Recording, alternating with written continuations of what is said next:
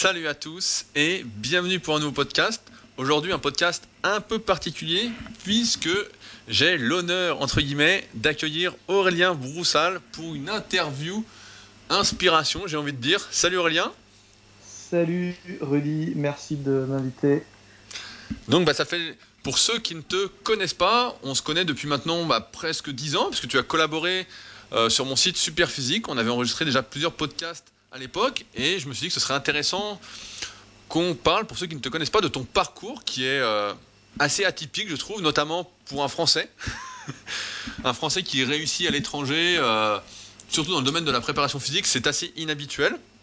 Et surtout qui a plein de casquettes différentes, comme on va voir tout au long de ce podcast. Donc, euh, rapidement, donc tu es préparateur physique, du moins tu as été préparateur physique professionnel, on peut dire, pendant de longues années de longues années. C'est vrai que j'ai des poils blancs dans la barbe. ben oui, je, je, vois parce que nous avons mis la vidéo que tu as une énorme barbe blanche. ça, fait, longtemps que ça fait longtemps qu'on se connaît. Hein. Ce qu'on disait avant de démarrer là. Euh, toi, tu as suivi euh, l'essentiel de mes étapes et ça commence à ça commence à remonter. Je me rappelle quand je t'ai connu, tu faisais 46 kilos. Alors, je sais pas s'il y a eu une période comme ça. Non, t'étais déjà surbof et gigantesque. Mais c'était il y a longtemps, ouais. C'était il y a longtemps. Euh, et à l'époque, si je me rappelle bien. Euh, tu t'occupais de, l'équipe de judo britannique C'est ça, c'est ça. Je m'occupais de. Donc, ça devait, être, ça devait être 2009, un truc comme ça. Ça devait être à la fin des, la fin des années 2000, quoi, 2008 ou 2009, un truc comme ça.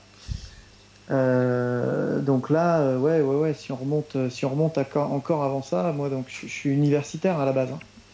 Je suis universitaire converti à la jeunesse et sport par un concours qui s'appelle le professorat de sport mais euh, dont on pourra parler éventuellement. Euh, euh, à la base, à la base, effectivement, moi, je suis, pur universitaire. J'ai mon master. Jusqu'à la maîtrise à l'INSEP. Et puis après, j'ai basculé sur. J'ai fait deux masters en même temps, un à Lyon, un, à Montpellier, en ingénierie de la perf et en, prépa physique, mentale et réathlétisation. J'étais de la première, de la première promo du, du master de Montpellier, ça n'existait pas avant. Tout premier, on a essuyé les plâtres. Et, euh, et puis voilà, après ça a enchaîné, ça a enchaîné. J'ai monté mon premier groupe de, préparation physique à Paris avec des, plutôt des sports, sports de combat, des taekwondoïstes. Euh, ouais, parce, parce que je, me souviens que toi, à la base, tu viens justement des sports de combat. C'est ça, ouais, c'est ça. Donc tout naturellement, voilà, j'ai des mecs qui faisaient du MMA, taekwondoïstes de l'équipe de France, des, des judokas et des judokas de l'équipe de France déjà à l'époque. Je finissais mon stage de fin d'année, moi, donc j'étais en, en, alternance avec le Real de Madrid. Je faisais des, des, des, retours en Espagne euh, pour euh, me former un peu au, sport co, etc. Euh, bon, c'était un stage, hein, je ramassais les chasubles, mais bon, c'était cool. Les, Et comment tu avais réussi à décrocher ce, stage justement au Real Madrid? Ah ben j'avais envoyé un mail. Et ça avait suffi? Ouais, j'ai envoyé un mail, je dis voilà, moi je, viens juste apprendre, je donne le temps qu'il faut, l'énergie qu'il faut, je me démerde, je demande pas d'argent, je demande rien du tout. Euh, laissez-moi venir apprendre. Et en fait, euh, je sais pas, la façon dont c'était tourné, ça les a un peu interpellés. Et donc ils m'ont ouvert les portes, mais en grand, hein, en grand. J'ai tout, j'étais dans le vestiaire avec tout le monde. c'était. c'est énorme ça. T'avais quel âge quand c'est arrivé? Euh, Je sais pas, j'ai 20, je sais pas, 24 ans. Ah, c'est énorme quoi. Donc tu venais de finir en gros ton parcours un peu universitaire? Ah ouais, c'est ça. Ouais. Et tu te dis, je, me lance dans le milieu de prépa physique, j'aimerais apprendre du Real Madrid, ouvrez-moi, je viens quoi. C'est ça, c'est ça. Les mecs, ils enlevaient les, stickers sur, le, sur les logos de la Ciudad Real Madrid, tu sais, qu'ils ont construit euh, sur. Euh, c'était à Las Rosas avant, ils ont monté le truc sur les, sur les hauteurs de Madrid, là, et, euh, donc c'était en plus c'était tout neuf, il y, avait, tout le monde, Zidane, enfin, c'était fou, quoi. Et du coup, voilà, stage sympa, et puis dans le même temps, bah, je montais mon groupe d'entraînement à Paris, et je passais mon professeur de sport qui m'a permis donc de, mettre, euh, bah, de mettre le doigt dans l'équipe de France de, boxe, euh, de mettre le, doigt avec l'altéro, euh, de, toucher donc évidemment le judo. Euh, et puis de fil en aiguille, de fil en aiguille, de fil en aiguille, les Britanniques me recrutent. Ouais. Comment ça se passe le professorat de sport? C'est un concours qui est ouvert à, tout le monde ou il y a un parcours avant à faire pour pouvoir accéder à ce diplôme À l'époque où je l'ai passé, c'était licence. Fallait. Donc toi, tu avais une licence STAPS Il fallait une licence STAPS ou un BE2. Aujourd'hui, il faut un DES ou, euh, ou une, peut-être une, peut une maîtrise maintenant, mais je crois que c'est une licence toujours. Et, donc, c'est euh... sur, concours.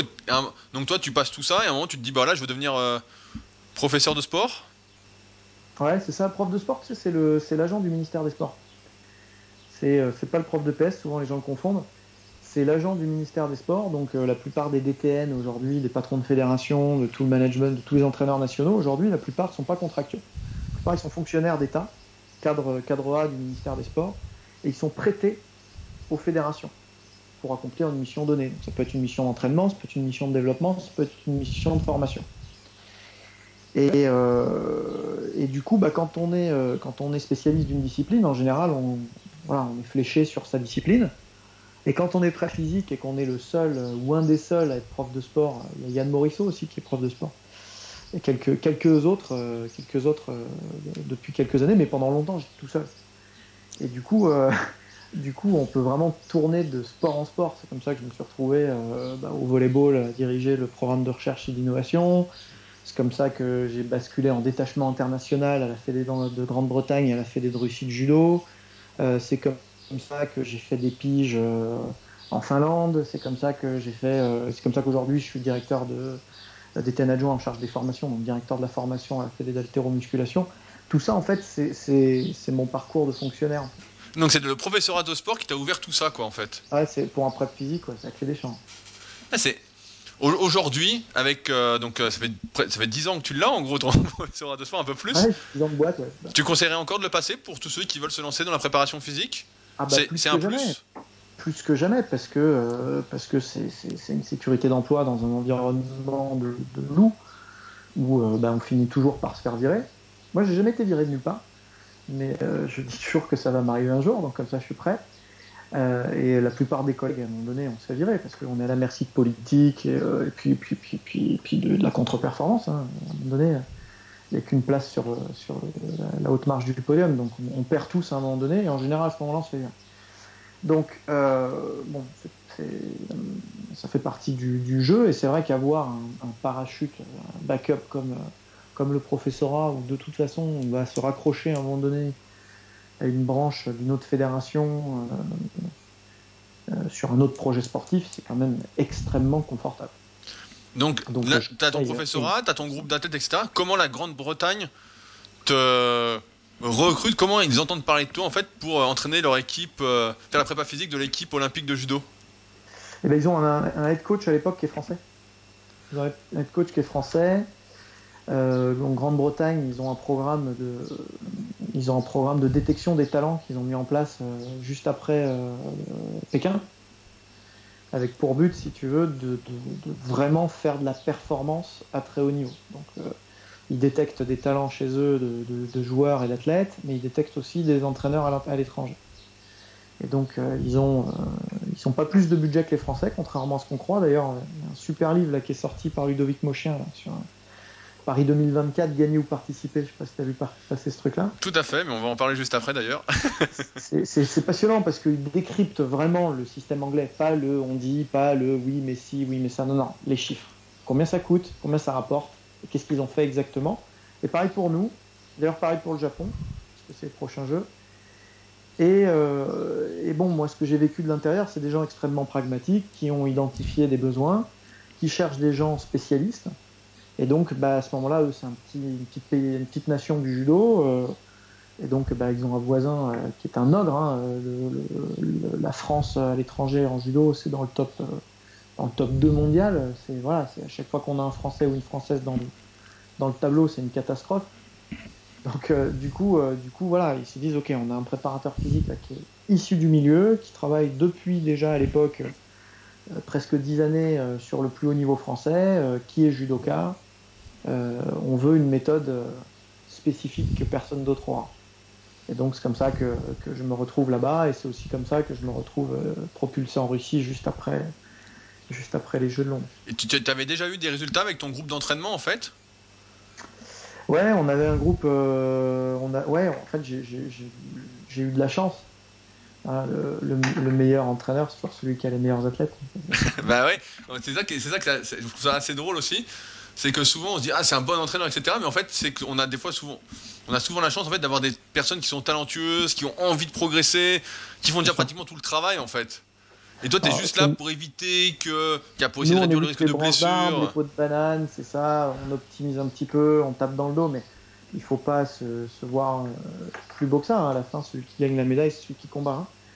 Donc euh, clairement, voilà, il faut, il faut être très clair par rapport à ça. Moi, j'ai deux athlètes qui m'ont énormément, que j'espère avoir énormément aidé parce qu'ils étaient hors système et ils avaient besoin d'une structure autour d'eux et quelqu'un qui leur fasse confiance et qui, euh, leur dise que oui, ils connaissent le chemin pour gagner et qu'on que, va y aller. Mais, euh, c'est surtout eux qui, m'ont traîné avec leurs résultats. il y a Augustin Bata, qui est à l'époque taekwondoïste, euh, numéro 4 français, euh, difficilement sur les podiums, qui se retrouve quatre fois champion de France d'affilée et vice-champion du monde la, saison où il me recrute et où, où il n'a pas d'entraîneur. La seule chose qui change, c'est qu'il a d'un seul coup un préparateur physique et un, plan d'entraînement cohérent. Et, Aurélie Javot, qui est une, qui judokate de niveau national, euh, euh, qui, en même temps est kiné, enfin qui n'a pas du tout un, un, parcours de haut niveau, et puis qui fait pareil vice-championne de France euh, sur cette, sur cette période-là, et qui donc valorise énormément le travail de la, de la prépa physique, mais c'est avant tout des gens qui, ont choisi d'abord de nous faire confiance, ensuite qui ont été très très sérieux et qui sont déterminés, et qui ont créé en fait eux-mêmes le terreau de leur propre performance. Donc voilà, c'est un peu ça qui met le feu aux poudres. Du coup, on crée un, on crée un groupe d'entraînement de fous furieux autour de ça. Euh, j'ai la chance d'avoir le cercle Tissier aussi à côté du, à côté de l'INSEP qui me permet aussi d'accueillir tous ces gens-là et de créer tout de suite une cellule euh, opérationnelle et, très compétitive. Puis très vite, on se retrouve avec une quinzaine d'athlètes qui font des titres euh, presque à coup sûr, quoi. Ouais, donc là, forcément, tu te fais remarquer, quoi. On entend parler de toi. Un dont, dont, tout le monde parle. et puis à l'époque, ça se fait pas. À l'époque, il n'y a personne qui sort de l'INSEP pour avoir, un, pour avoir un staff. Et puis du coup, comme on cartonne, on recrute des préparateurs mentaux, on recrute des ostéos, des kinés. Pareil, il faut tout recontextualiser. Il y a 10 ans, un ostéo, euh, c'était de, la, de la médecine vaudou, quoi. Donc, euh, ouais, j'ai 10 ans, il y a 15 ans, bordel. Ouais, ouais, t'es plus si jeune que ça. Et du, coup, euh, et du coup, voilà, tout ça fait qu'il y avait ce truc-là qui bouillonnait, qui foisonnait à deux pas de l'INSEP, et puis qui recrutait tous les, tous les pirates, quoi, tous les renégats du truc, qui soit était mis de côté par le système, soit, euh, soit cherchait à en sortir parce qu'à bout de souffle, soit, euh, bah, soit qui venaient avec nous parce que ça leur parlait. Du coup, voilà, on a, on créé ce truc euh, tout au début de ma carrière. Et c'est pour ça, moi, je, souvent j'entends dire que la prep physique, l'entraînement, c'est bouché, le, haut niveau, hein, je parle. c'est bouché, c'est dur, il n'y a pas de boulot et tout, mais ce que je constate, c'est que les gens, les gens forts et pertinents que j'ai autour de moi, ils travaillent tous. Donc euh, c'est dur à dire après euh, qui est mal formé, qui euh, travaille pas assez, qui qui fait pas les bons choix à un moment donné. je pense que quand on est déterminé et qu'on travaille plus que les autres, il y, a énormément de postes en fait. Par contre, il faut travailler beaucoup, il faut être très déterminé, il faut être un peu créatif, un peu malin, pas attendre qu'il y ait une structure qui nous recrute parce que ça, ça n'arrive que dans un deuxième temps. Personne ne nous attend. Mais par contre, euh, par contre, il y a de l'espace. J'ai vraiment l'impression que j'ai jamais envoyé un CV de ma vie. J'ai souvenir, alors je suis plus très sûr, que tu avais fait des compétitions aussi en sport de combat et à assez haut niveau, non? Non, je n'étais pas très fort. Enfin, tout est relatif. J'étais deuxième div en judo, quoi. Ouais, donc t'étais pas complètement débutant, t'étais aussi connu un peu dans le milieu, ce qui fait que quand tu as eu tes diplômes, les gens t'ont demandé qu'à. Avec confiance déjà en toi. Tu vois, tu, tu parles de travailler plus fort que les autres, etc arriver en deuxième div de judo, c'est pas à la portée de n'importe qui. Il faut s'entraîner quand même déjà. Bah moi de toute façon, tu, ouais, de toute façon tu connais, on a, on là-dessus, on, partage une vision, une certaine vision de l'entraînement. On pense que on, pense que le coach, euh, le coach euh, obèse, il n'existe pas, que voilà. on a une vision assez, euh, assez, assez élitiste de notre métier, je crois. Et je pense qu'il faut la garder, tu vois. Je, je, me suis fait des ennemis à cause de ça, parce que, parce que je pense que voilà il faut à un moment donné pratiquer. On a le droit de vieillir, hein. tout le monde a le droit de vieillir et de s'entraîner moins, mais à un moment donné, quand tu es sportif, tu l'es vraiment, tu vois. Tu l'as toujours été et tu le seras toujours. Donc euh, voilà, oui, euh, oui, euh, j'ai fait, deuxième div sur le judo. Et bon, j'ai fait les championnats aussi universitaires de natation. Je suis champion du, du, de France en natation, tu vois. Je, sais pas, c'est pas du haut niveau, tu vois. C'est pas ce que je dis. Je dis pas qu'il faut que tout le monde fasse du haut niveau. J'ai fait les 24 heures du Mans en roller. J'ai fait tu vois, j'ai fait différents trucs comme ça qui font que tu, voilà, tu peux dire honnêtement que tu es un vrai sportif, tu vois. Euh, moi, je me considère comme un vrai sportif généraliste. J'ai jamais fait du très haut niveau parce que peut-être pas assez de talent, parce que peut-être pas, pas, assez d'envie non plus, euh, pour plein de raisons. Mais, mais c'est pas ce qu'on dit. Ce qu'on dit, c'est que voilà, il faut à un moment donné euh, savoir de quoi on parle. Et puis, effectivement, comme tu dis, c'est ce qui permet aussi à un moment donné de créer du réseau. Bah parce que là, si tu, touches, si tu, touches, à tout, forcément, et puis que tu te démarques au moins un petit peu, forcément, tu rencontres du monde. Et si tu fais après du bon travail, bah on pense à toi. Ouais, c'est ça, c'est ça. Bon, après, j'ai eu la chance d'être formé. Si, si, j'ai fait aussi le jiu-jitsu brésilien, tu sais. Donc, euh, mais bon, c'est pas la même opposition. Forcément, j'ai fait les championnats du monde en jiu-jitsu brésilien, mais c'est pas, pas, pareil. Pas, pas, à l'époque, c'était pas du haut niveau. Donc, euh, c'est ça. C'est une approche généraliste du truc. Après, j'ai la chance d'être à l'INSEP, de rencontrer des gens, de, faire un vrai, de me faire un vrai carnet d'adresses. Et bon, ces gens, faut les convaincre. J'ai des gens qui m'ont vraiment fait confiance tout de suite. Tu vois, comme la championne du monde de Jane Bridge, qui avait un groupe de d'athlètes euh, de très haut niveau, qui, tout de suite en licence me file un stage en autonomie, machin. Elle me fait confiance pourquoi? Elle me fait confiance parce que je suis major promo, parce que euh, quand euh, elle me pose une question sur, sur l'entraînement, je prends le temps de lui répondre, de discuter, d'argumenter, parce que j'ai déjà lu des dizaines de livres en anglais qu'elle est britannique. Y, a plein de choses qui font qu'à un moment donné, on, on, se dit ah ouais, le mec il est jeune, mais, euh, mais il est pas nul. Tu vois. Ouais, et puis tu montrais que tu en voulais, en fait, comme tu disais tout à l'heure, en fait, tu étais déterminé, tu étais passionné. Tu vois, ce matin, j'ai fait un podcast, donc euh, ton podcast sortira la semaine prochaine, mais donc le précédent podcast, je parlais de la légitimité, justement, il disait qu'à un moment, pour être légitime, crédible, etc., faut être passionné, en fait. Et ouais. dans ce que tu dis, tu es passionné d'entraînement, en fait. C'est ça. Tu veux comprendre comment ça fonctionne, etc. Et même... La passion, c'est la clé. Voilà. On, est sur, et... on est tellement sur des jobs de fou, jobs sur des jobs de, hors du commun. Le haut niveau en sport, c'est hors du commun on deal avec des rockstars, on est. Euh, euh, voilà, il faut, faut, imaginer ça comme ça. Donc si on n'est pas nous-mêmes un peu fous et un peu surengagés. Tu vois, là, j'ai un nouveau stagiaire. Euh, un nouveau stagiaire, il s'appelle David, tu vois, il est à Lyon. Bon, bah, le mec, il m'envoie, il m'envoie son, CV, reçois, je sais pas, 10 par semaine, tu vois, des CV.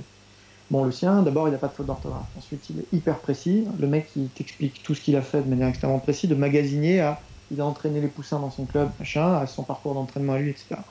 Je donne rendez-vous le lundi d'après, je sais plus, 4 ou 5 jours après. Le mec, il a pris le train, le, le bus de nuit pour monter. Il était en avance 20 minutes, moi j'étais en retard 20 minutes. Le mec, il m'a attendu pas 40 minutes après s'être tapé le bus de nuit pour venir à un entretien dont il ne connaît absolument pas l'issue. T'as résumé le personnage, tu vois. Pas encore commencé que tu sais, tu sais à quoi t'attendre. Et donc, euh, je, je, pense que c'est ça. À partir du moment où on est mort de faim et qu'on est un minimum intelligent, bon, l'opposition n'est non plus. Euh, ça va quoi. Tu vois, on reste. Euh, tu vois, j'ai des potes qui sont normaliens ou ou, ou énarques, qui sont en plus sportifs. Certains même anciens sportifs de haut niveau.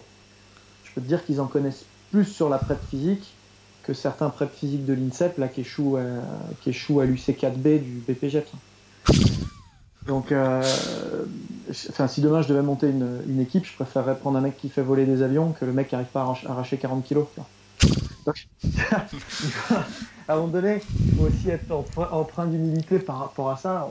On n'attire pas les meilleurs non plus de notre, de nos contemporains.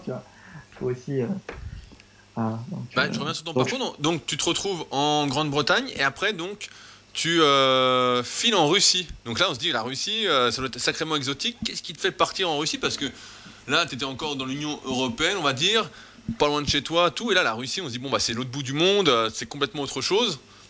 Tu avais le désir d'expérimenter quelque chose de vraiment différent? Alors, moi, j'ai de la chance, j'avais trois rêves professionnels. Le premier, c'était d'aller vivre et travailler en Angleterre toujours été fou de l'Angleterre. Ça s'est fait. Euh, j'ai eu énormément de chance. Deuxième, rêve, c'était d'aller travailler pour Ezio Gamba, le génial, euh, le génial directeur des équipes olympiques russes de judo, qui, euh, me dit juste après les Jeux de Londres, ils venaient de faire leur cinquième médaille, le plus gros résultat de toute l'histoire. On est sur le tapis d'échauffement. On se connaît très bien parce qu'il est venu plusieurs fois en Angleterre travailler avec nous, donc il m'a vu travailler. Et, euh, et, nous, on a la Britannique qui fait sa, la deuxième médaille, euh, l'équipe, donc un truc euh, fou aussi. Et puis là, il me dit, Ma, Aurélien, tu vas venir travailler avec moi en Russie. Hein. On s'appelle, on s'appelle la semaine prochaine. Tu viens pour la... Et donc, euh, hop, ça s'est fait comme ça, quoi. Comme ça. Donc, donc de proche en proche. Après, une fois que tu es dans le, dans le, tu vois, dans le cercle, euh, tu es à Asgard, si tu veux, tu, voilà, tu, tu navigues d'un dracard à l'autre sans problème. Quoi. Mais il faut y arriver. Et en Russie, comment ça s'est passé alors? Super expérience, j'imagine ah, C'est l'inverse exact de ce que j'ai vécu en Angleterre. En Angleterre, on est sur des gens pragmatiques qui rendent compte, qui euh, comptent tout, qui objectivisent tous les résultats, qui, euh, qui cherchent à optimiser absolument tout ce qu'ils ont et qui ont, au fond, euh, j'espère qu'ils vont pas traduire ça, mais qui ont au fond pas, pas de talent. Et, c'est vrai, en, en, tout cas en judo, hein, c'est pas partout pareil, mais c'est vrai que c'est pas une nation de judo, c'est pas des gens talentueux. Les trois quarts, c'est des gens qui se seraient éteints dans le système français aux interrégions.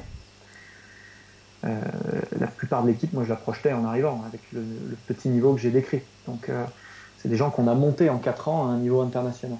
À l'inverse, quand tu vas en Russie, si tu veux, euh, c'est que des mecs qui sont génétiquement euh, dans le top 10 de la ranking list.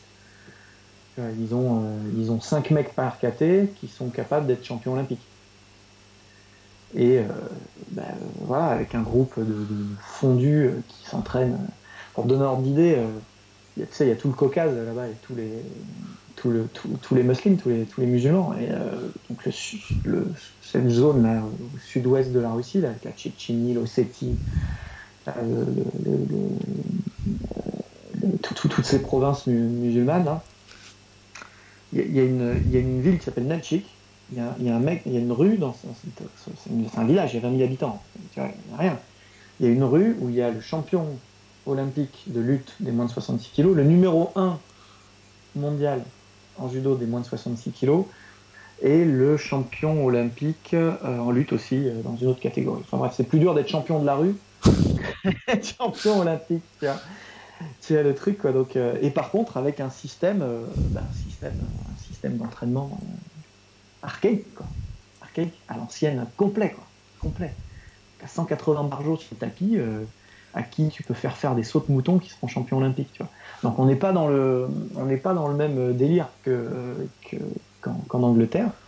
Et on est sur une approche très collectiviste où la force émerge du groupe où on t'interdit euh, strictement d'individualiser, où on te dit non, non, surtout pas le même programme pour tout le monde, tout le monde dans le même bain, tout le monde a la même concurrence, tout le monde. Euh... Par contre, et là on va parler un peu d'entraînement, et ça je trouve ça passionnant. Ce que j'ai appris euh, en Russie, c'est. Tu, tu, connais euh, Tatsoulin Oui, oui, Pavel. Pavel donc euh, lui, c'est, bah, tu connais le, les appellations du kettlebell, c'est le niveau 2, c'est les sinistres. ouais, mais de toute façon, moi j'avais, tout, j'avais tous ces bouquins à l'époque quand il avait sorti ça, quand il était vraiment sur le devant de la scène, donc. Euh... Voilà, bon, euh, le, le, mec te le dit, te, il te dit, euh, c'est, c'est, presque l'inverse du crossfit. Il te dit au, au, diable la variété, ce qui compte, c'est la constance. Et en fait, les, quand tu travailles en, en Russie, c'est exactement ça, c'est-à-dire programme extrêmement simple, simpliste même mais appliqué constamment, n'importe où dans le monde, quel que soit le jour, quel que soit le... On fait le programme. Alors que euh, en Angleterre, on était sur une approche résolument innovante, on cherchait à faire tout ce que les autres faisaient pas pour essayer de rattraper le retard, euh, individualiser au maximum, forcément, on a 15 athlètes, dont deux qui sont médaillables. Donc du coup, tu es sur une approche de, tu niche versus euh, versus un truc où tu, tu une approche systémique quoi de l'autre côté. Quoi. Et du coup, c'est passionnant parce que tu t'apprends quoi? Tu apprends que les deux font de la médaille. Mais plus les Russes. plus les Russes. Alors après, euh, est-ce que euh, est-ce que si les Anglais, depuis qu'ils ont 4 ans, euh, faisaient de la lutte, euh, seraient pas aussi forts je pense que c'est la culture elle est là en fait. Hein. Mais comment tu fais toi? Parce que moi je sais que tu es à fond, tu étais vachement dans la personnalisation, t'occupais vachement des assets, etc. Tu es en Russie, en fait tu peux pas personnaliser en fait. Donc qu'est-ce que tu ah, fais euh, concrètement? Bah déjà tu pleures tous les jours. tu pleures tous les jours. Ensuite tu, bah, ensuite tu modestement tu dis bon bah je vais me plonger dans un univers, je vais me plonger dans une méthode. Je vais apprendre, je vais apprendre, euh, je vais apprendre une méthode que je connais pas. Et puis euh, je vais euh, je vais chercher l'individualisation euh, ailleurs. Je vais chercher l'individualisation dans, dans le coaching technique, dans, le, dans les correctifs techniques, dans la réathlétisation, tu vois. Et du coup, j'ai développé des, Je me suis épanoui dans d'autres registres. Tu vois, je suis allé beaucoup plus loin dans le, dans le coaching technique, dans l'approche dans fine du, du mouvement. Que je faisais moins sur de la créativité à tout va, parce que du coup, tu te retrouves à faire beaucoup plus d'exercices en proprio, donc du coup, bah, tu enseignes beaucoup plus de mouvements, donc tu es un peu moins précis finalement, tu vois. Quand tu que le squat, l'épaulé, l'arraché euh, et les kettlebells à enseigner, bah, tu vas au fond des choses, tu vois. L'orteil, tu le mets là, tu le mets pas là, quoi, tu vois.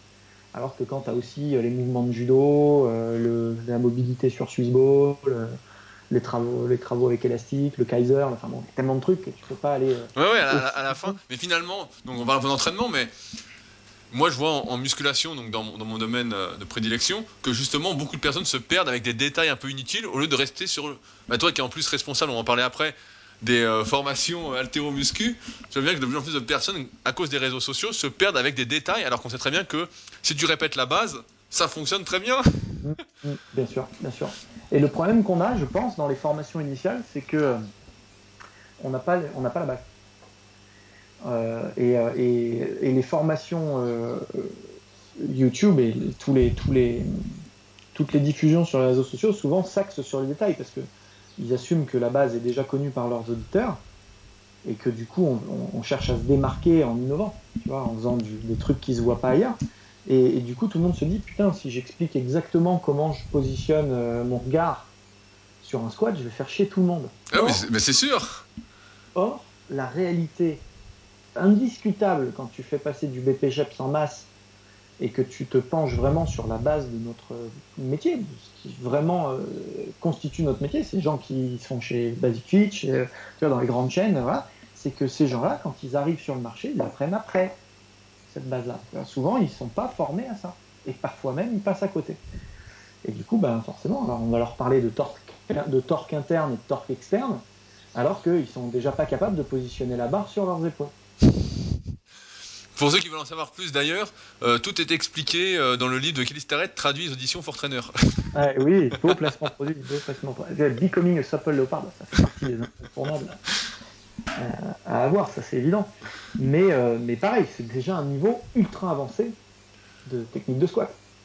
Oui, bah, évidemment, non, mais moi je suis assez d'accord avec toi. Moi je vois, je lutte tous les jours pour un retour à la simplicité, euh, vraiment euh, aux bases, etc. Et malheureusement, bon, bah, on voit de plus en plus de conneries parce que forcément, pour sortir du lot aujourd'hui, en tout cas sur Internet, faut proposer ce qui n'a jamais été vu nulle part. Sinon, bah, tu n'existes pas. ouais. Euh... Ce que j'ai appris en Russie, c'est ça, c'est que la base, c'est, ça marche, ça marche. Si tu appliques les choses simples, il faut trouver un juste milieu parce que bon, c'est vrai que on n'est pas tous russes non plus, quoi. On n'est pas tous élevés à faire le même programme chaque, chaque jour que Dieu fait. Euh, c'est vrai qu'à un moment donné, on se fait un peu chier. Moi, moi je fais euh, Grease the Groove en ce moment. Si ok, mais si... ça, je me souviens, c'est quoi déjà ça? C'est pas mal ça, non? Je sais pas si, si tu as vu sur mon Insta, mais, mais je fais Grease the Groove. Tu fais, en fait, tu fais une série toutes les heures sur une. Bah, c'est pas mal aussi. Mais c'est pas, la, pas la technique de l'échelle, ça? Tu... Non, non, non, tu fais une série, c'est constant. Tu fais une série toutes les heures.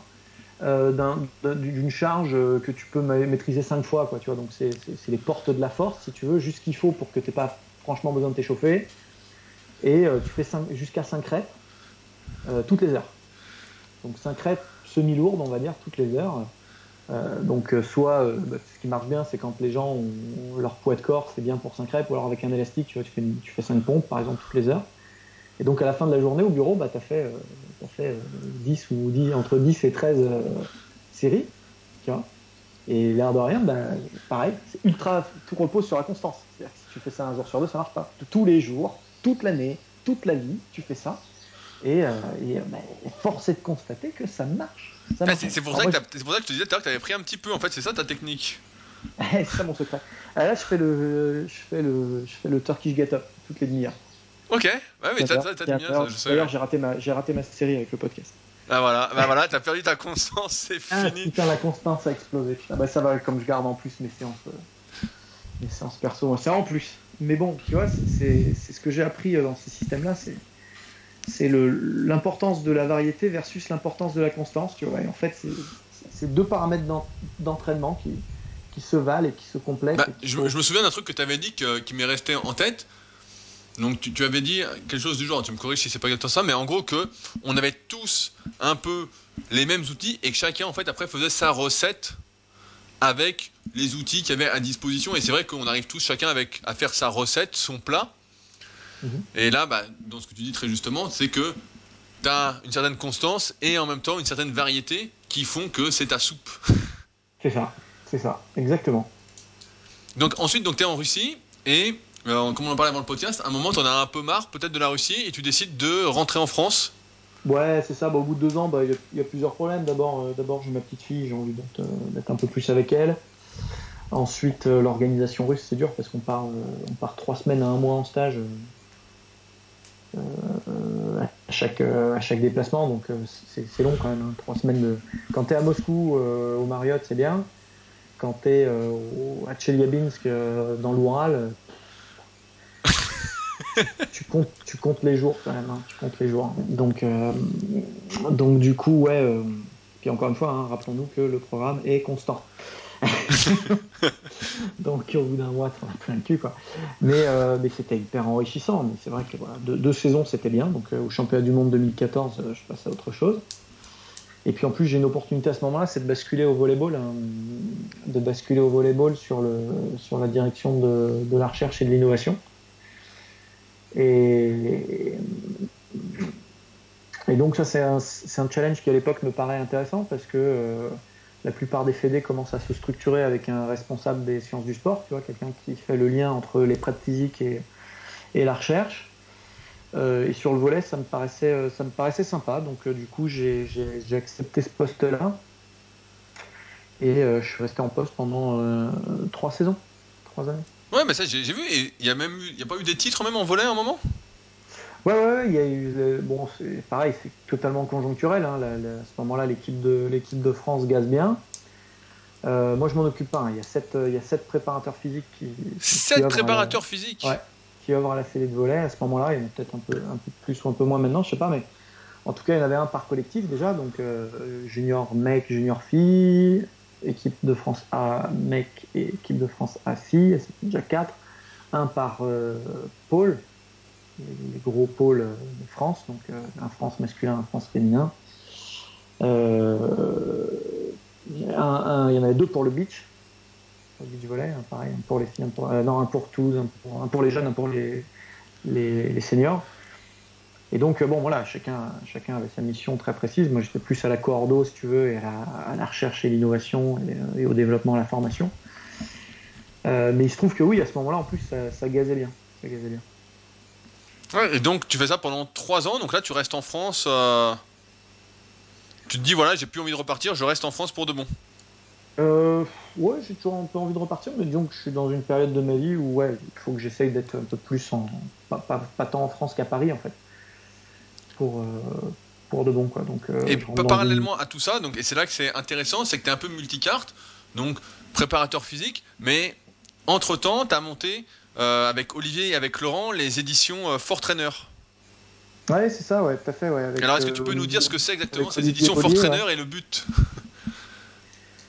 Alors le but, c'est, euh, tu sais, moi je suis un peu un, je suis un peu un révolutionnaire.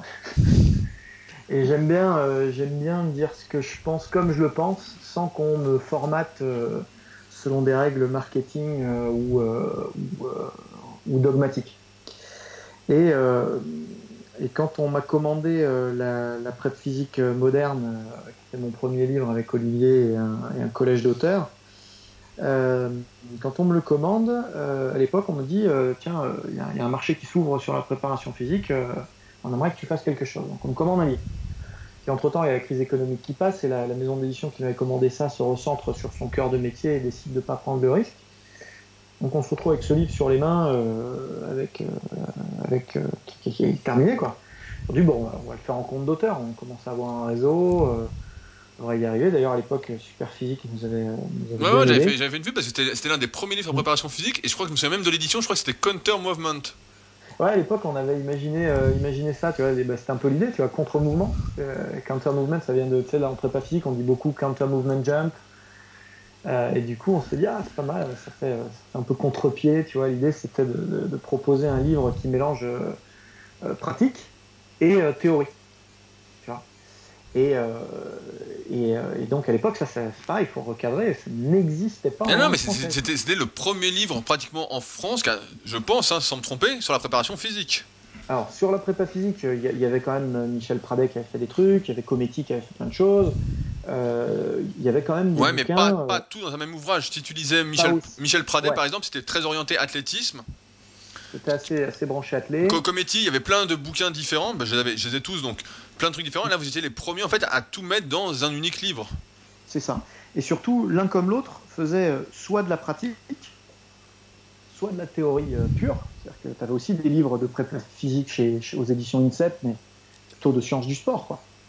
Euh, et puis, il y avait quelques bouquins chez Amphora, notamment euh, Christophe euh, Cario, qui déjà produisait des bouquins, moi, que je trouve de qualité, et qui, mais qui étaient totalement 100% physiques.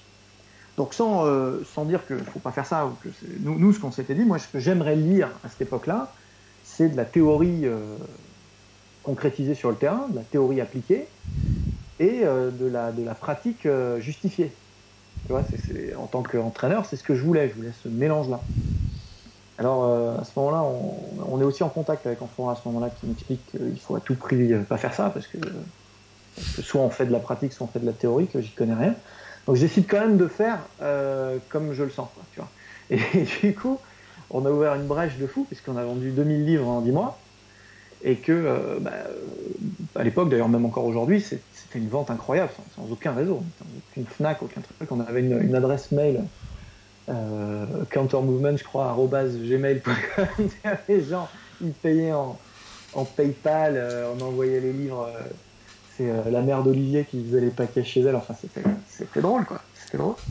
Seulement après, on a, du coup, d'abord, on a montré à la concurrence que ça existait, ce marché, que les gens, ils voulaient lire ça.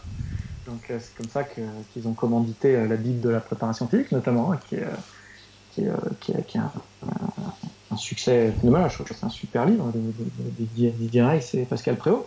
Et ça reste une, une, préoccupation marketing de répondre à ce qu'on avait, euh, à ce qu'ils avaient loupé, si tu veux. Et nous derrière, bah, dans le même temps, on a, dans le même temps, nous on a, on a eu envie de rejouer quoi. On a encore des trucs à dire on avait un partenaire là qui, nous avait bien suivi euh, dans l'affaire, c'était euh, c'était Cresport, qui à l'époque nous a bien fait confiance, nous a, bien soutenu. Euh, et, du coup, bah, je leur ai proposé de s'associer tout simplement. Donc on a monté Fort Trainer Edition avec pour but non pas de dégager des bénéfices, hein, si, on peut, on, le fait, hein, que les choses soient claires, si on peut gagner plein de pognon, on y va. Mais le but du jeu, c'est quand même de publier ce qu'on veut comme on veut. Voilà, ça, c'est le but de la manœuvre, donc euh, ça sert aussi de, plateforme de communication euh, pour, tout ce qu'on diffuse, hein, nos formations, nos, visions d'entraînement, nous-mêmes en tant qu'entraîneurs. C'est pas, pas philanthropique, euh, c'est pas que philanthropique. Mais l'idée, c'est quand même de partager ce qu'on veut comme on le veut. Et du coup, ben, c'est comme ça qu'on a, on a créé des choses qui n'existaient pas. Et c'est comme ça que les Américains, par exemple, de Human Kinetics, ont, ont signé, ont signé la méthode cross-training ou, euh, ou, mon prochain livre, euh, L'art du mouvement, parce que ce sont des choses qui n'existent pas dans le monde. Et ça, on a pu le faire uniquement parce que euh, on s'est structuré nous-mêmes en maison d'édition. Bah moi, je me souviens du bouquin de Mika, euh, Berthomier sur la réathlétisation du genou, donc qui était euh, mhm. pareil, un truc un peu euh, qu'on n'avait jamais vu nulle part, les séances, etc. Et que tu as réussi à faire traduire parce que avec tes contacts en Russie. Il était parti en ah Russie faire une conférence, etc. Je me souviens. Ouais, c'est vrai. C'est vrai, il y, a peu de bouquins qui sont, il y a peu de bouquins qui sont exportés. Hein, on fait pas, faut pas croire qu'on fasse référence à l'étranger. On a une superstar du, du truc, hein, rendons à César ce qui est à César, c'est de la vie qui est le plus gros vendeur au monde de livres, au monde, en sport. Hein. Il éclate Kelly Starrett, il hein, faut être clair là-dessus. Euh, voilà, qui ne représente pas, si tu veux, l'attractivité du reste des auteurs français. Le reste des auteurs français, c'est euh, euh, derrière, c'est la fait. Mais la fait, la fait, donc énorme, énorme vente en France, hein, respect absolu là-dessus, mais ne s'exporte pas. Pourquoi? Parce que euh, des méthodes comme ça euh, à l'étranger, il y en a plein, plein, plein, plein, plein. Le marché est sursaturé et, des trucs de qualité. Et, du coup, nous, on n'arrive pas à exporter parce qu'on fait des choses qui existent déjà à l'étranger. et du coup, ce qu'on a vraiment essayé de faire, c'est des choses qui n'existent pas. Et donc là, bah, depuis moi que je suis bah, l'évolution de Force Trainer, vu que j'avais le tout premier livre, je vois que de plus en plus, on en parlait bah, avant ce podcast, si on va dans, à la FNAC ou dans certaines librairies, on voit beaucoup de livres qui sont très catalogues, euh, où il y a très très peu de contenu. Et contrairement à ce qui se fait habituellement, donc, Force Trainer se veut quand même beaucoup plus à combiner, bah, comme tu le disais, théorie et pratique en fait. Mmh, mmh. On est vraiment dans, des, dans des ouvrages. Donc, moi, je me souviens, bah, ton bouquin Cross Training, j'en avais fait la pub, où notamment, tu, j'avais fait souvent référence parce que tu parles des interférences. Tu étais, euh, je crois, le premier en France à en parler dans un livre. Ouais, tout à fait. Donc, des interférences d'entraînement. Alors que c'était un vaste débat euh, avec notamment toute la montée du CrossFit. Là, on a vu que, bah, comme tu disais, vous avez traduit le bouquin de Kelly Starrett, donc, euh, qui est quand même un coup de maître, hein, il faut le dire. Ouais, c'est un joli coup. Et on voit que bah, vous sortez régulièrement euh, des super livres. Bah, la plupart du temps, vous me les envoyez, donc c'est cool, donc je peux les lire et tout. Mais euh, c'est vrai qu'aujourd'hui, les éditions Fort Trainer se positionnent pratiquement comme la référence dans le domaine de la préparation physique. Je sais pas si on peut dire qu'il y a vraiment un concurrent. Non, je pense pas. Sur la prépa physique, je pense qu'on est, on est devenu injouable. Après, euh, on, ouvre un peu de plus en plus sur l'entraînement. on aspire à faire du grand public parce que moi, mon, ambition, je suis un je suis un enfant d'éducateur, moi. Hein. donc, euh, mon ambition, c'est de, de, former les gens, en fait. C'est de partager du savoir. Et donc, euh, je me dis, OK, maintenant, j'ai rempli, euh, j'ai rassasié la niche, il, faut sortir de, il faut sortir de ça. Donc, j'ambitionne, moi, d'aller sur les terres, sur les terres d'Achète ou d'Amphora, faire du, très grand public. Mais je pense qu'il y a mieux à faire. C'est-à-dire que, effectivement, moi, si, si, demain, j'étais pas sportif et que je cherchais à me à, me renseigner sur le sujet, euh, je ne serais pas satisfait de ce que je trouve à la FNAC aujourd'hui, qui effectivement euh, n'est rempli que de, de catalogues. De, catalogues d'exo. Et les catalogues d'exo, aujourd'hui, il y en a des très bien sur YouTube. Il y a des super chaînes. Moi, j'ai mon Instagram, il regorge de super vidéos d'exo euh, très claires. Non, mais surtout que le catalogue d'exercices, comme tu l'as dit tout à l'heure, Fred Delavier, donc on avait interviewé sur Superphysique il y a très très longtemps, euh, a son guide des mouvements de musculation et ça suffit en catalogue d'exercices de musculation. Il n'y aura pas mieux en fait. On n'aura pas mieux, bien sûr. On n'aura pas, mieux. Donc en fait, on se retrouve avec, euh, comme on disait tout à l'heure, des, des catalogues d'exercices qui sont de plus en plus exotiques ou des livres vides de contenu. Euh, des livres faciles, comme on disait tout à l'heure, bah, sans citer personne, mais qu'il y a des livres, des fois, on pourrait les écrire en une semaine en fait quand, on les voit. Une semaine. Les trois quarts, de la, les trois quarts du, rayon livre de sport à la Fnac euh, et parmi eux les, best-sellers. Il y, en a même des, très récents, même, franchement moins que ça. Même franchement moins que ça. Je ne comprends pas que des éditeurs euh, acceptent ça. Euh, il y en a plusieurs des éditeurs. Hein.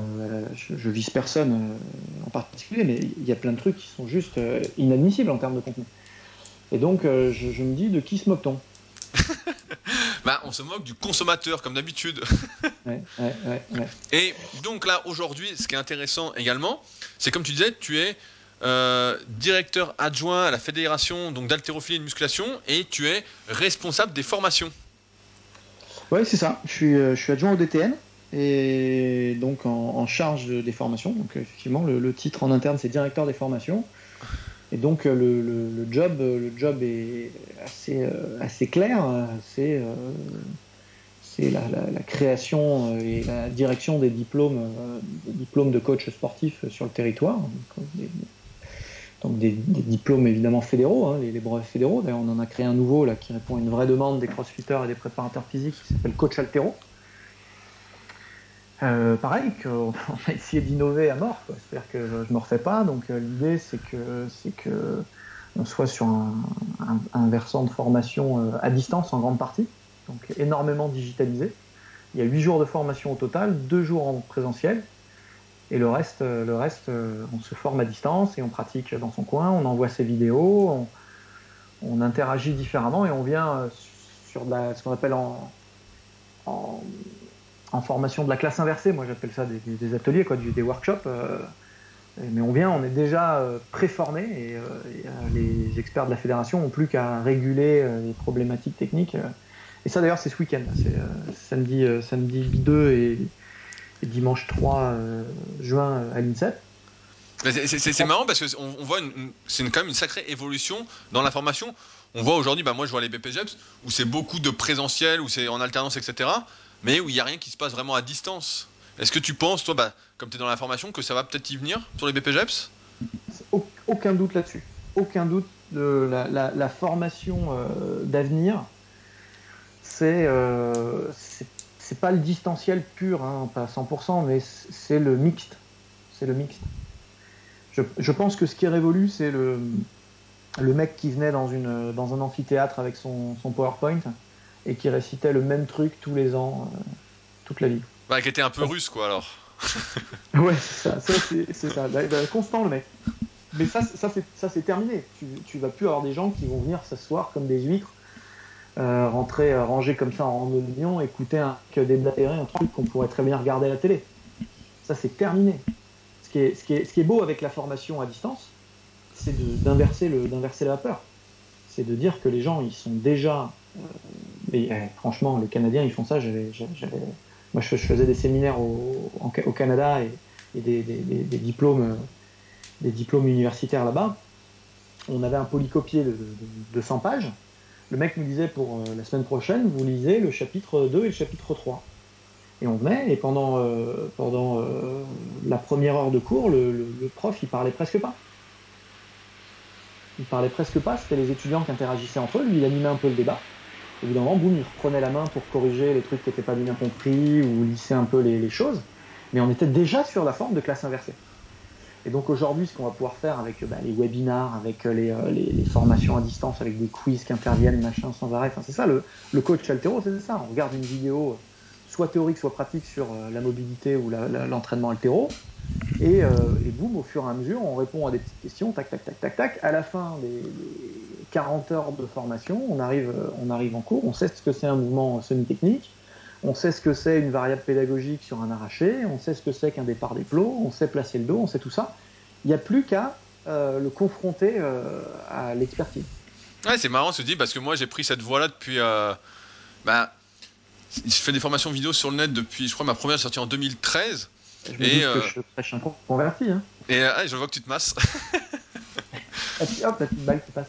Mais euh, et euh, moi j'ai lancé justement une formation online super physique justement tout à, à, distance et où justement en fait donc je fais la vidéo pour te dire donc les gens euh, la regardent une ou plusieurs fois et ensuite ils ont des questions me les posent directement et c'est un peu comme ça en fait ils parlent entre eux pour voir s'ils ont compris et ensuite je j'interviens en quelque sorte si je dois préciser certaines choses. Ouais, ouais. Et c'est vrai que. Ah, c'est dix fois plus formateur, ça. Ouais, mais je, je, pense que c'est mieux parce que quand tu es intéressé par un sujet et que tu cherches toi-même à apprendre, à comprendre, etc., tu es véritablement acteur en fait de l'apprentissage. Et quand tu es acteur de quelque chose, forcément, bah, tu retiens mieux, tu es meilleur. Alors que quand tu es juste là, assis comme une huître, comme tu dis, bah, euh, et que tu es passif, bah, en fait, euh, ça va pas quoi. Mm -hmm. Je sens que ça n'avance pas, mais ouais, j'arrive un peu aux mêmes conclusions aussi, c'est que euh, l'avenir appartient euh, aux leaders de demain, comme j'ai envie de dire. à ceux qui sauront se prendre en main, en fait. Mm.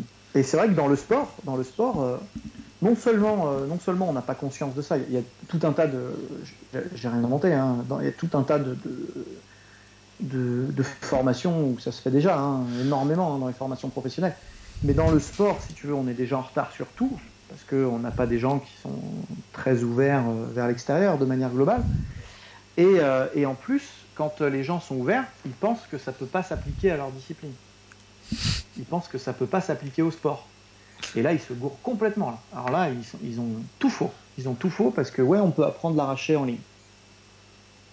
Bah, et après, il faut pratiquer en fait, et surtout ça. Tu peux ah voir. Bah, Moi, je me souviens que la, la Fédé ouais, avait fait un, un, DVD sur l'altéro là. Je sais pas si tu l'as connu ouais. celui-là.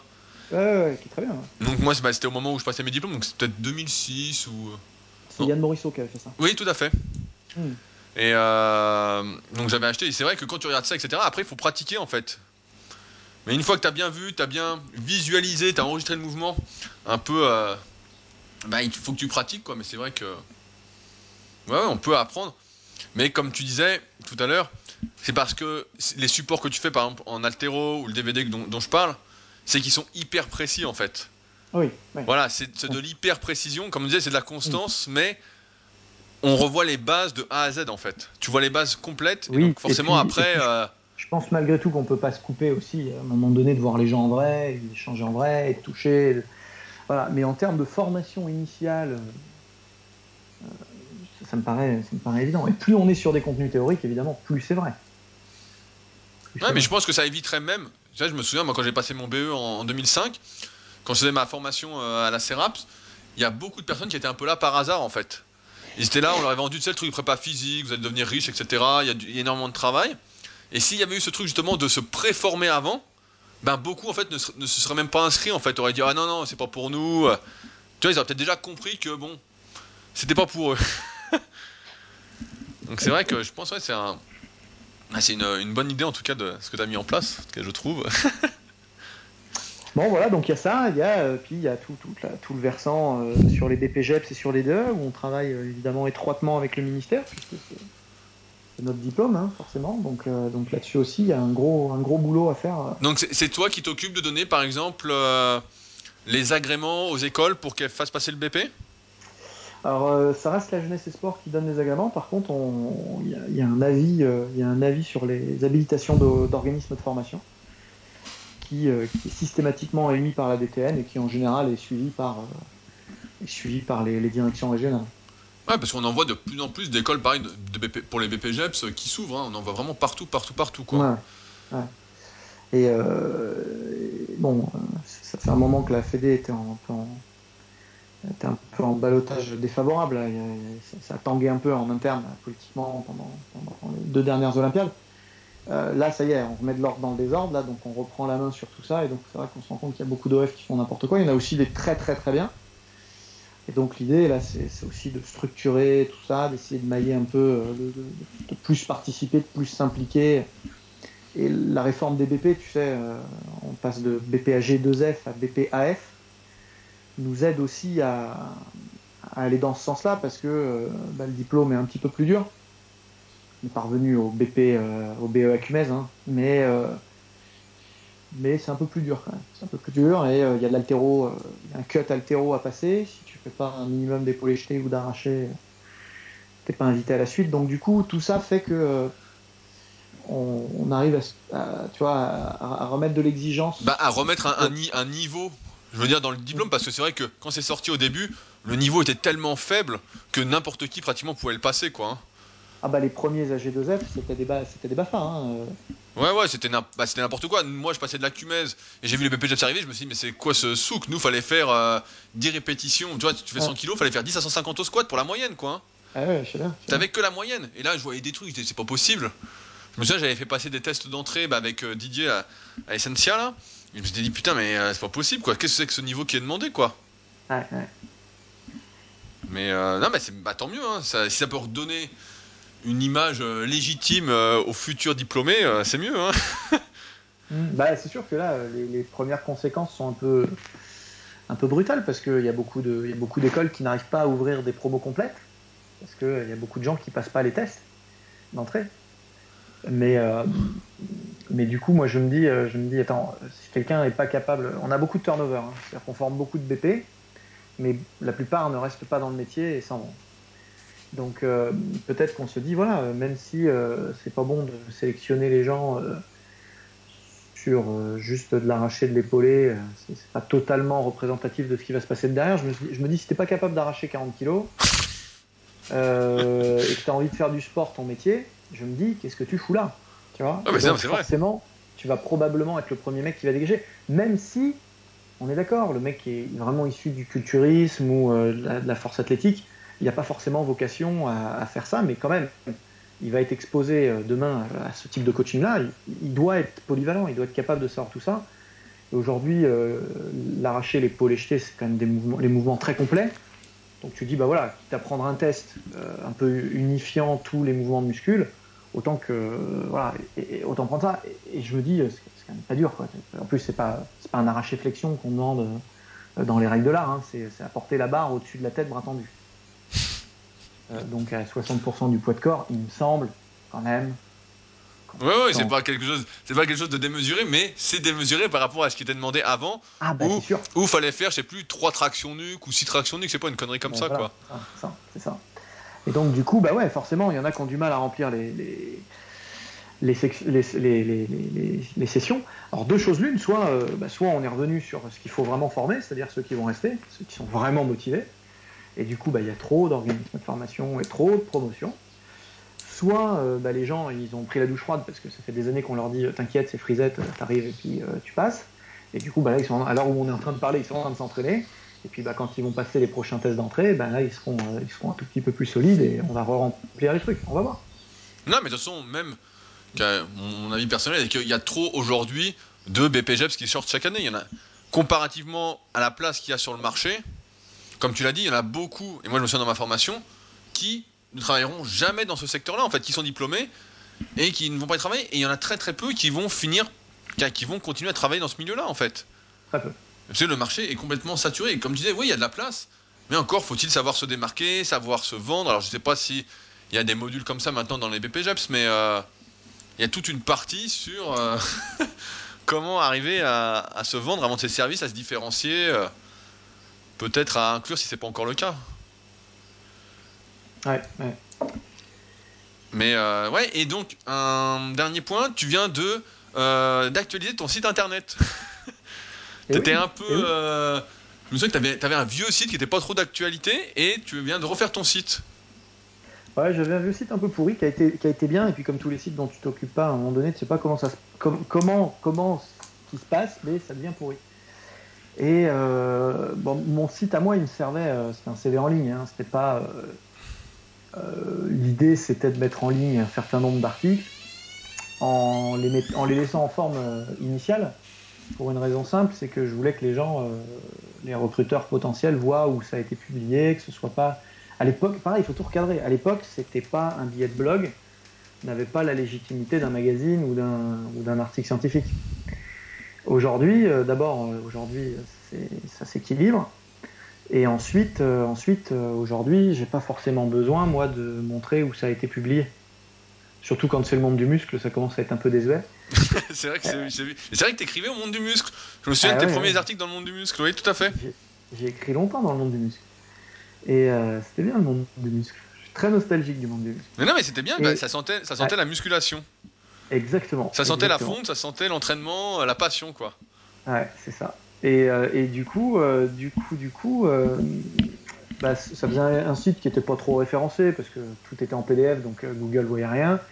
Et c'était pas le but, c'était pas le but. Là aujourd'hui, je me dis mince, j'ai cet outil-là, il y a plein de gens qui me sollicitent, mais j'ai des dizaines de messages par jour sur Facebook, une vraie communauté sur les différents réseaux sociaux de gens qui euh, aujourd'hui ben, ont, pas forcément envie de venir sur Facebook, hein, il y a pas mal de gens qui se barrent, et ont envie de, envie de, se rassembler sur une plateforme quelque part où on parle vraiment que de prépa physique. Et euh, aujourd'hui, le constat, c'est que bah, il y, a plusieurs secteurs. Hein, voilà, dès qu'on est euh, force, force et prise de masse, bah, on pense tout de suite super physique. Et c'est un des secteurs de la prépa physique. Quand on pense automassage, on pense, euh, si on est un petit peu dans le milieu, on pense tout de suite Christophe Cario. Effectivement, il y a beaucoup de contenu sympa dessus, mais c'est pas pareil, c'est pas exhaustif sur la prépa physique. C'est pas de la prépa physique, d'ailleurs, c'est de l'entraînement fonctionnel. Euh, donc je me dis, il y, a, une vraie demande là-dessus spécifique sur la prépa physique multisport. Et donc, euh, et donc bah, voilà, la proposition, c'est de, rénover mon site web et de proposer des choses dans ce sens-là dessus. Et tu m'as dit donc tu avais une, philosophie d'écriture d'article était un peu différente de ce qui se faisait auparavant, plus dans le sort biais un peu de réflexion en allant directement à l'essentiel? Ouais, c'est ça. Le... Je pense que les gens aiment encore lire sur Internet. Il faut que ce soit court. Je pense qu'ils aiment encore lire. Je pense qu'ils aiment avoir du contenu euh, précis et de l'exemple séance et euh, des choses à essayer. Je parle moi des, érudits et des gens qui sont euh, déjà euh, rompus euh, aux techniques de base d'entraînement et qui veulent chercher, qui sont en formation continue, quoi. Donc, euh, donc du coup, l'idée c'est ça, c'est de diffuser, c'est de diffuser de, la vulgarisation scientifique d'entraînement, mais concrète, toujours pareil. Donc, à quelle adresse on peut retrouver ton site, même si je mettrai le lien en dessous eh ben, broussal-derval.com, Donc, tout simplement. voilà, tout simplement. Donc là, pour, conclure, je crois que tu as un prochain livre qui va bientôt sortir. Yes, l'art du mouvement. Donc qu'est-ce qu'on va y retrouver? Fais-nous rêver un peu, fais-nous saliver. Eh ben, l'art du mouvement, c'est euh, c'est une approche encore un petit peu, un petit peu nouvelle d'un thème qui est, qui est, en, qui est en vogue, hein, qui, a, été pas mal traité, qui a été traité en langue française pas mal par, par Kelly Starrett, du coup, chez nous, et puis par Christophe Cario.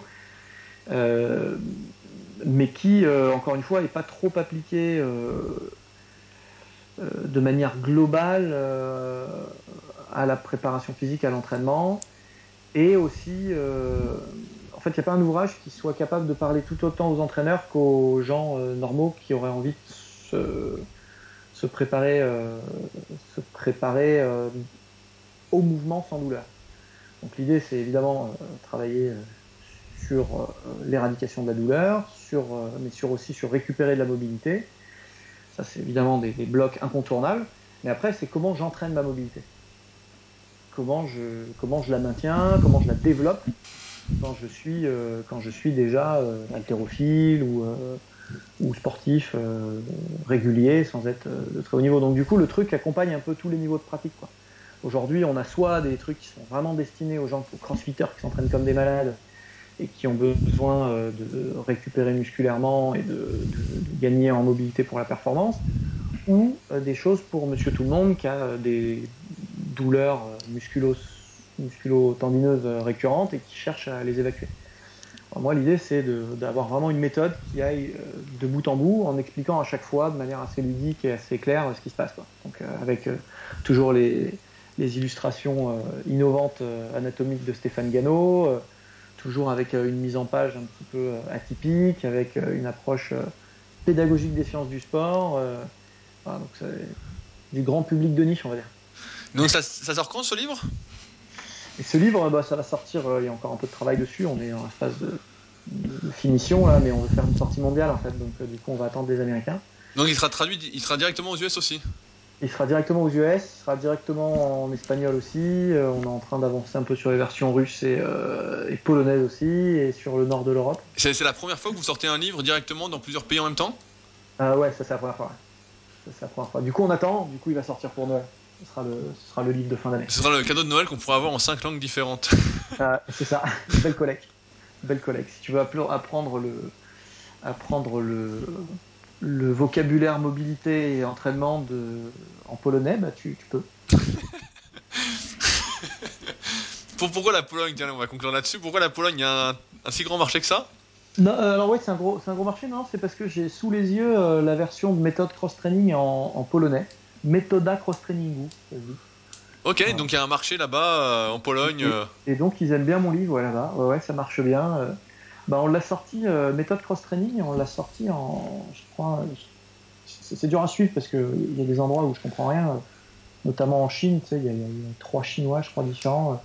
Ils en ont signé deux, euh, donc il, me manque un des Chinois à la collecte.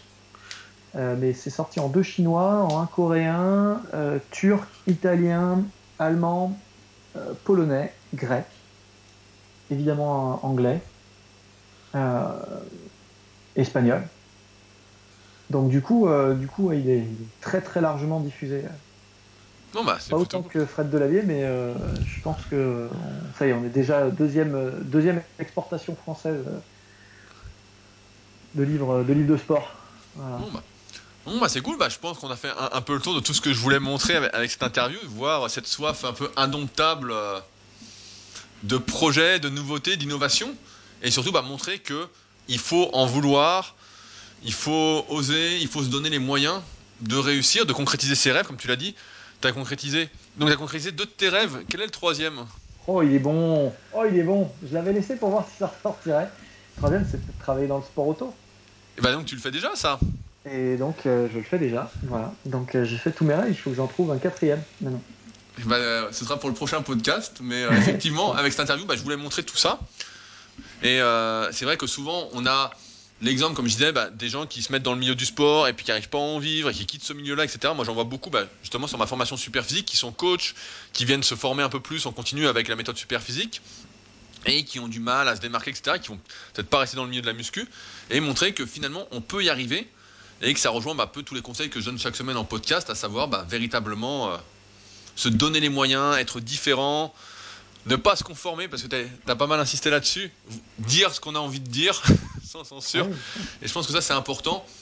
surtout dans un monde qui cherche bah, voilà, à nous censurer, euh, à nous moutonner, comme euh, je dis souvent. À nous niveler, à nous niveler. Voilà, vers le bas. ouais. Et en plus, vers le bas, souvent. Bah, pour les meilleurs d'entre nous, vers le bas. Alors, l'avantage, c'est quand tu quand es sur un quand es sur un très grand échantillon de personnes, tu nivelles plutôt euh, les mauvais vers le haut. tu tires un peu les mauvais vers le haut par le groupe.